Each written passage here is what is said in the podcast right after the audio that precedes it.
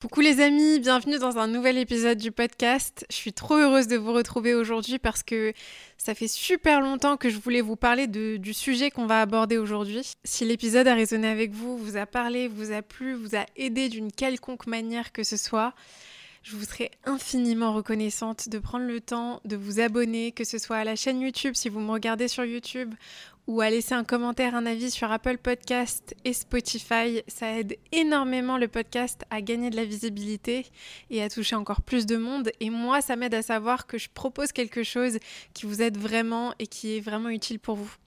Je vous souhaite une très belle écoute. Alors aujourd'hui, on va parler des blessures. Pourquoi est-ce que je veux vous parler des blessures? Parce que ces derniers temps, mes blessures se sont énormément déclenchées.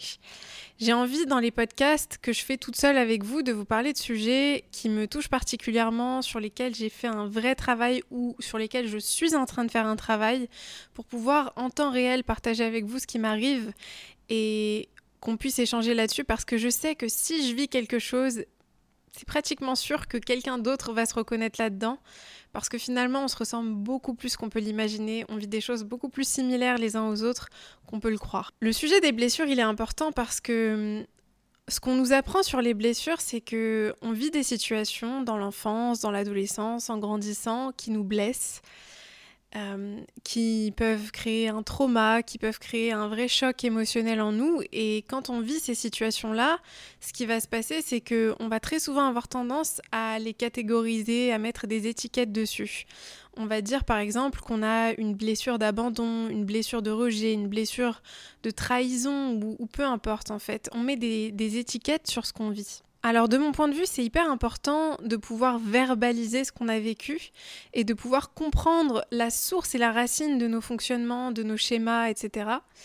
Mais j'ai l'impression que très souvent, on va avoir tendance à, sans s'en rendre compte, très inconsciemment, s'enfermer dans une, dans une identité qu'on se donne par rapport à nos blessures. Mon point de vue, finalement, quand on vit une situation qui est blessante, que ce soit de l'abandon, du rejet, de la trahison peu importe de quoi il s'agit exactement, la douleur, le ressenti, le résultat, pour moi, de mon point de vue, c'est le même.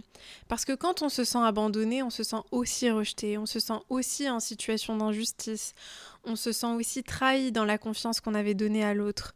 Donc finalement, de mon point de vue, tous ces noms qu'on donne, ils sont importants parce qu'ils nous aident à comprendre exactement ce qui nous est arrivé. C'est important de le comprendre parce que parfois on peut, sans s'en rendre compte, se cacher derrière ces étiquettes qu'on met à ce qu'on a ressenti, ce qu'on a vécu, sans vraiment aller au fond de la blessure et au fond de ce qui s'est passé pour pouvoir justement aller à la racine et guérir ce qui nous a, ce qui nous a fait du mal. Donc comment est-ce qu'une blessure naît en nous? C'est très important de comprendre comment nos blessures se forment. Je vais te donner un exemple qui est très personnel, mais ça va certainement t'aider à mieux situer comment est-ce que tes blessures se sont formées et derrière le mécanisme qui s'est mis en place par rapport à ces blessures. Une des blessures que j'ai ressenties et que j'ai vécues quand j'étais plus jeune, quand j'étais enfant particulièrement, c'est que je voyais beaucoup mes parents se disputer euh, violemment. Ils se disputaient avec beaucoup, beaucoup de, de haine, de, de détestation l'un envers l'autre, sans rentrer dans les détails et sans les blâmer parce que ils m'ont donné énormément d'amour et ces épisodes-là, ces événements-là ne définissent pas la relation que j'ai avec eux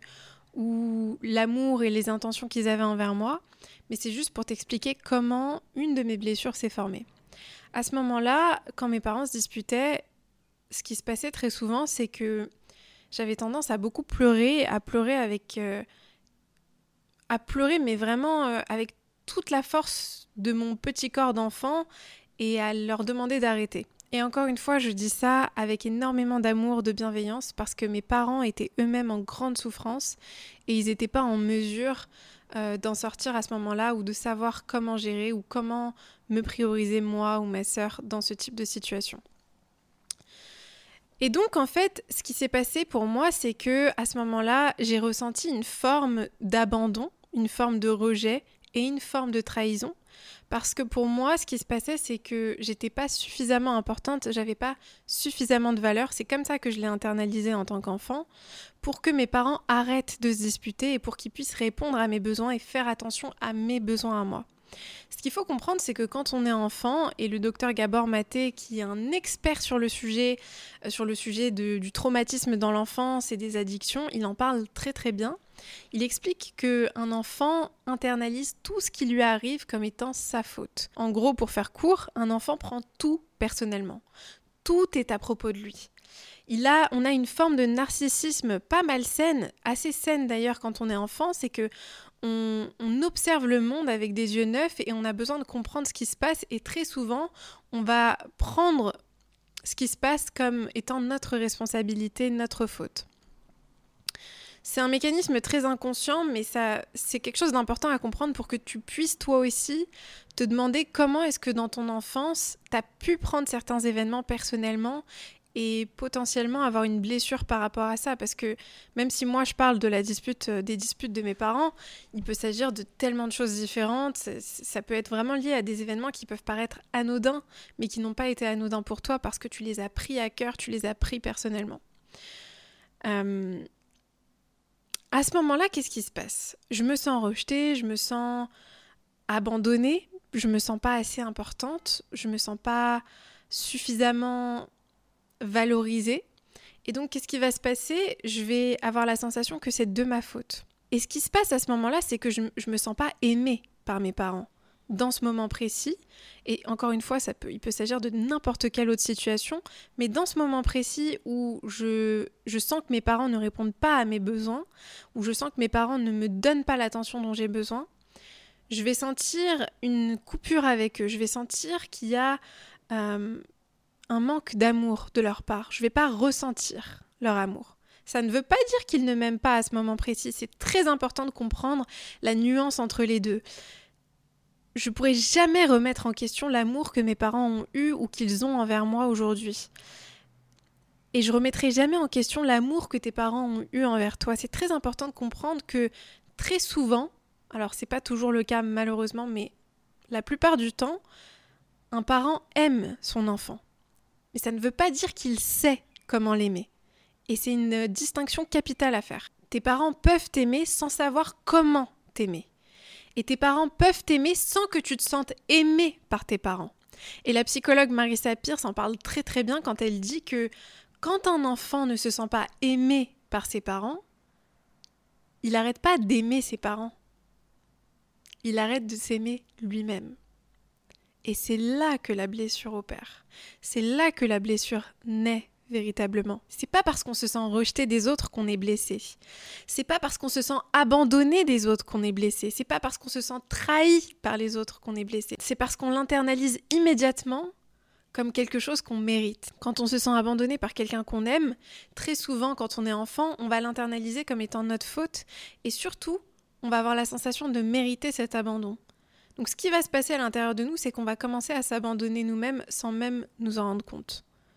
En fait, la véritable blessure, c'est cette coupure, cette rupture qui se passe à l'intérieur de toi à partir du moment où tu t'abandonnes toi-même quand quelqu'un d'autre t'abandonne. À partir du moment où tu te trahis toi-même quand quelqu'un d'autre te trahit. À partir du moment où tu te rejettes toi-même quand quelqu'un t'a rejeté.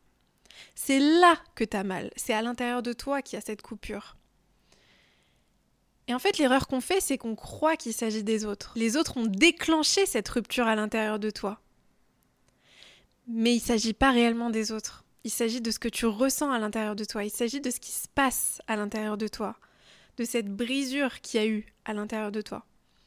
Et si tu arrives à comprendre ça, tu vas aussi réussir à comprendre que chercher à guérir tes blessures à travers les autres, à travers les personnes que tu penses être responsables de cette blessure,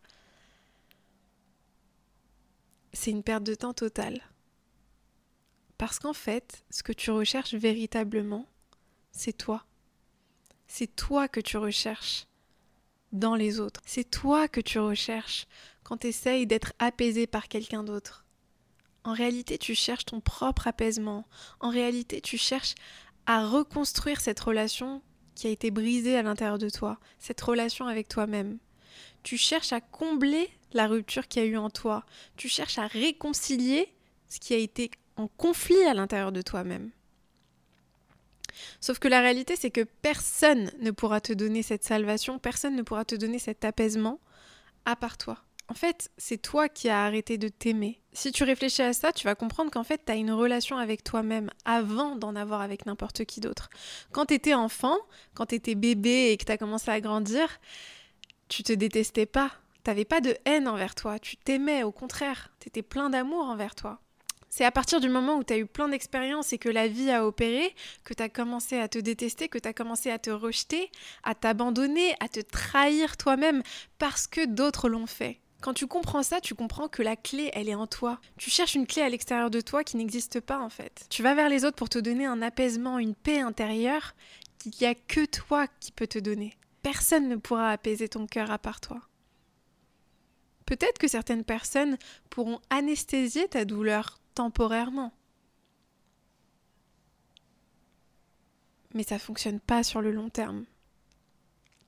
Et surtout, tu auras toujours cette sensation d'être encore enchaîné et emprisonné, dépendant des autres pour te donner cet apaisement, cette rassurance, ce réconfort que tu recherches. Ma réflexion sur les blessures, elle m'a amené à, à, me rendre compte que très souvent, on s'enferme inconsciemment dans une posture de victime parce qu'à un moment donné, dans notre passé, on s'est senti victime, on s'est senti impuissant, on s'est senti sans pouvoir dans une situation qui nous a blessés. Si je reviens à mon exemple, quand mes parents se disputaient, je me sentais totalement impuissante, je me sentais sans ressources en fait.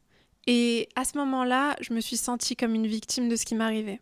Le problème, c'est que j'ai entretenu ce statut, cette, histoire de victime pendant longtemps après. Je me suis vue, je me suis perçue comme la victime de ce qui m'était arrivé et j'ai longtemps continué à me dire bah moi j'ai vécu ça, euh, j'ai été victime de ça, euh, j'ai une blessure d'abandon, j'ai une blessure de rejet, j'ai une blessure. Et il n'y a rien de mal à dire toutes ces choses. Vraiment, je sais que c'est un peu... Ça peut paraître dur ce que je dis, mais vraiment, c'est dans ton plus grand bien ce que je suis en train de te dire. C'est que c'est important de reconnaître que tu as eu des blessures, que tu as vécu des blessures d'abandon, de rejet, où tu t'es senti rejeté, où tu t'es senti... Parce que même le fait de catégoriser nos blessures de cette manière, je suis pas sûre que ça ait une vraie utilité. Euh, moi, j'aurais plutôt tendance à parler de blessures, tout simplement, de blessures où on s'est senti d'une manière ou d'une autre, où on s'est senti abandonné. Mais finalement, entretenir ce discours de la personne qui a des blessures, c'est inconsciemment et indirectement te garder dans ce statut de victime que tu, dans, lequel tu as été à un moment donné. Je veux vraiment préciser que je ne remets pas en question tes blessures, je ne remets pas en question le fait que tu aies été victime à un moment donné de quelque chose, d'une situation qui était injuste. C'est vraiment important de le comprendre. Je ne remets pas ça en question. Je ne remets pas en question tes ressentis. La seule chose que je te propose, c'est de changer la manière dont tu approches et dont tu appréhendes ces blessures passées. Dans le moment présent, change ce discours, change la manière dont, tu approches les choses et vois-le vraiment comme des blessures de ton passé. La raison pour laquelle on reste aussi souvent dans nos blessures, comme je le disais, c'est que on, reste dans cette victimisation de nous-mêmes sans s'en rendre compte. On est encore persuadé aujourd'hui parfois qu'on n'a pas de pouvoir. Dans des situations qui nous déclenchent émotionnellement et ce qu'on appelle des triggers, les triggers c'est des situations, des phrases, des odeurs, des choses qu'on peut vivre qui sont tout à fait banales du quotidien et dans nos relations avec les autres, qui vont réveiller ces blessures et ces traumas du passé. Et à ces moments-là, notre enfant intérieur va se réveiller et on va encore à nouveau être dans cette, dans cette dynamique de se sentir impuissant, victime, de devoir défendre, protéger, prouver aux autres qu'on a raison, qu'on a de la force, qu'on a de la ressource intérieure. Et donc on va être en conflit, en combat sans cesse avec le monde, avec le monde extérieur, mais aussi avec nous-mêmes on se rend pas compte à quel point on se garde dans ce statut de victime sans s'en rendre compte. Et de manière très inconsciente, on peut l'entretenir toute la journée, tous les jours, des semaines, des mois, des années. Et croire qu'on n'a pas de ressources, croire qu'on n'a pas de force de résilience intérieure parce que on est resté dans ce mode trauma et qu'on n'a pas forcément on n'est pas forcément sorti de ce mode-là. La réalité c'est que tu n'es pas une victime. Tu as vécu une situation où tu as été victime. Cette situation, elle a duré peut-être quelques minutes, quelques heures, quelques semaines, quelques mois, quelques années peut-être. Mais aujourd'hui, tu n'es plus une victime. Tu n'es pas une victime. C'est hyper important de sortir de ce mode-là pour la simple et bonne raison que si tu veux t'affranchir de ces douleurs, de ces blessures dont tu essayes justement de te libérer, c'est essentiel que tu t'affranchisses de la croyance et du ressenti d'être une victime. Tu n'es pas une victime, tu es conquérant de toi-même. Tu es le conquérant de ton propre territoire intérieur, de ton royaume intérieur.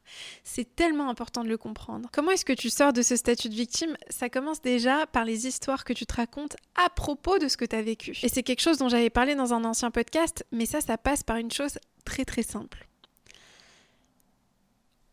Tu as deux options quand tu as vécu une blessure, un trauma, quelque chose qui t'a beaucoup affecté tu peux soit t'identifier à ce trauma, à cette blessure, lui donner tout ton pouvoir, lui donner toute ta force, lui donner le pouvoir de te contrôler et de contrôler ta vie, indirectement, inconsciemment, confirmer que ce trauma, tu as mérité de le vivre en t'auto-sabotant, en te gardant dans ce statut de victime, en racontant des histoires à propos de ce trauma, en te les racontant à toi-même et aux autres, comme quoi, parce que tu as vécu ce trauma, tu es comme tu es aujourd'hui.